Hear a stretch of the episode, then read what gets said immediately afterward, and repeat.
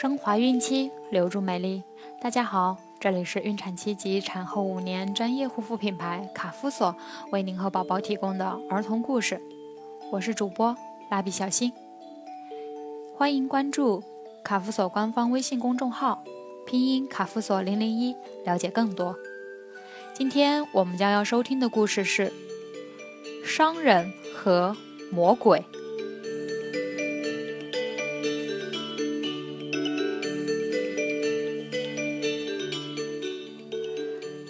一个商人，在吃饭的时候，不小心用枣核将魔鬼的儿子打死了。魔鬼要杀了他，为自己的儿子报仇。是三位老人的神奇故事救了这个商人。是什么样的故事有这么大的力量，可以让魔鬼放过商人呢？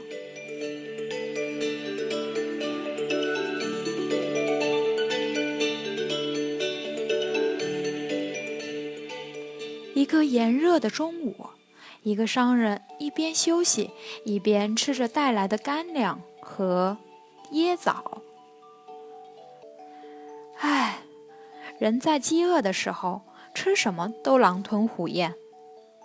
当商人把最后一个椰枣吃完，把枣核扔了出去，突然，一个手拿利剑的魔鬼跳了出来。可恶的商人，你用尖尖的椰枣核打死了我的儿子，你要偿命！魔鬼吼道：“啊，真是天大的冤枉啊！商人刚才的一切举动都是无意的。可是无论商人怎么解释，魔鬼根本听不进去。他执意要杀掉商人，看来自己是非死不可了。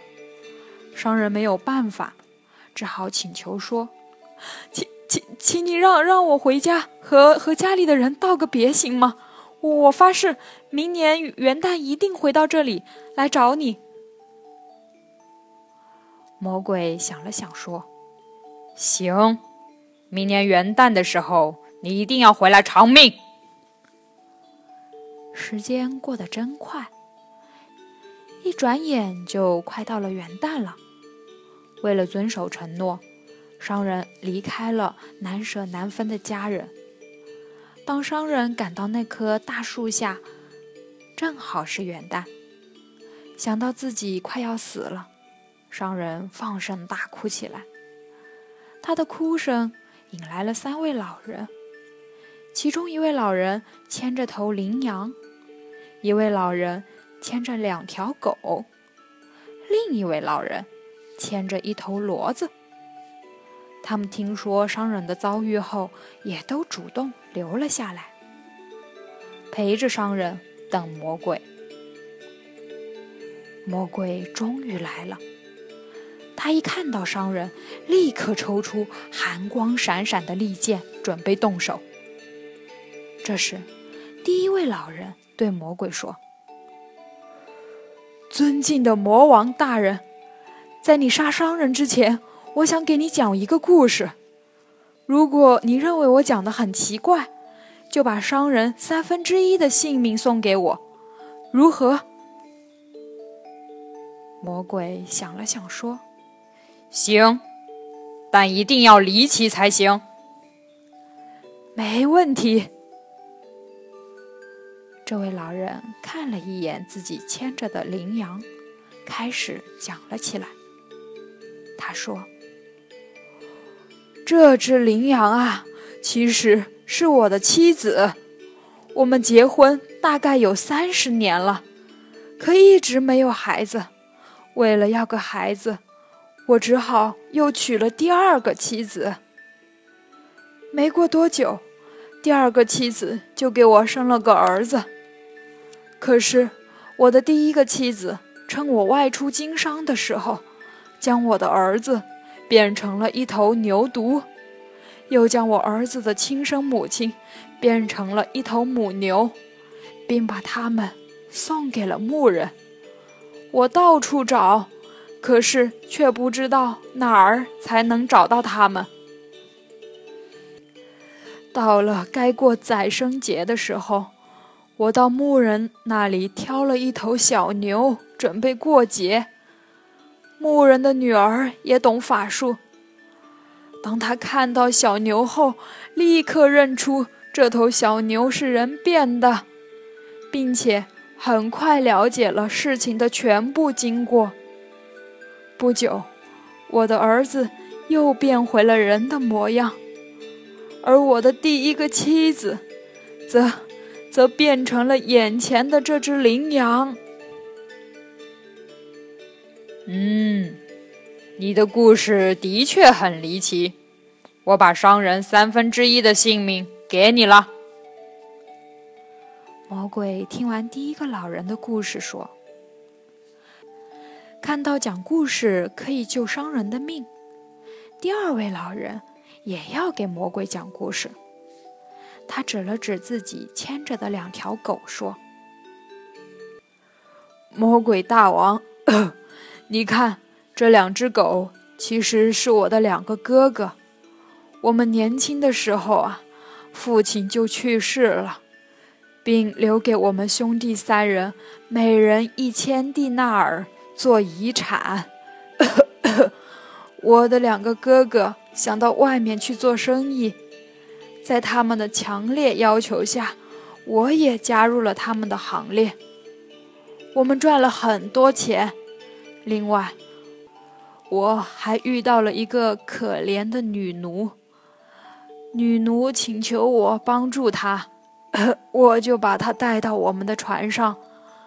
女奴很感激我，为了报答我，就做了我的妻子。可，可万万没想到。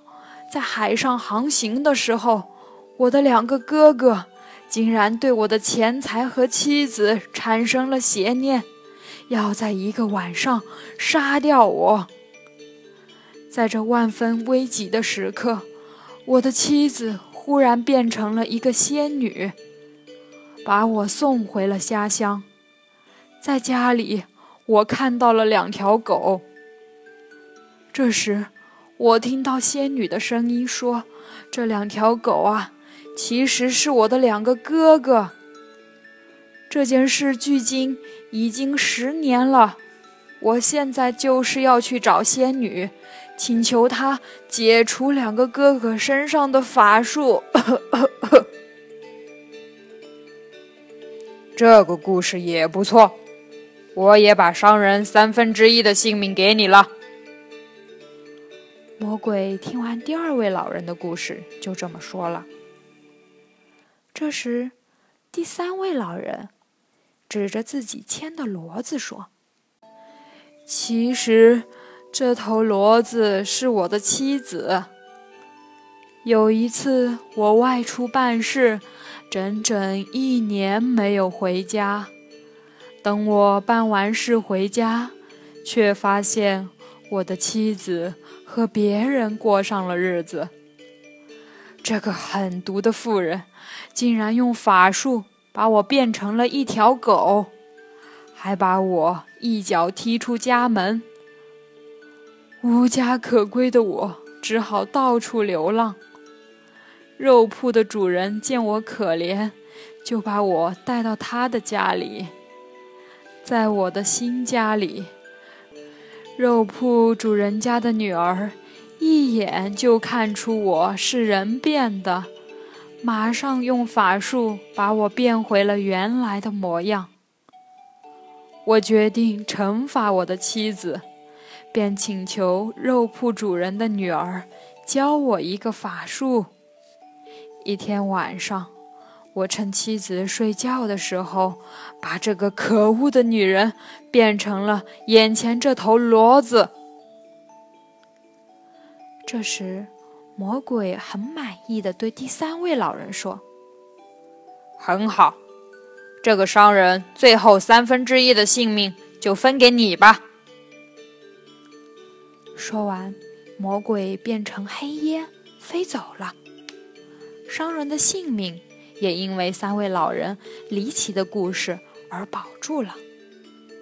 商人对三位老人千恩万谢。三位老人说：“这是你平时慷慨帮助别人的报偿。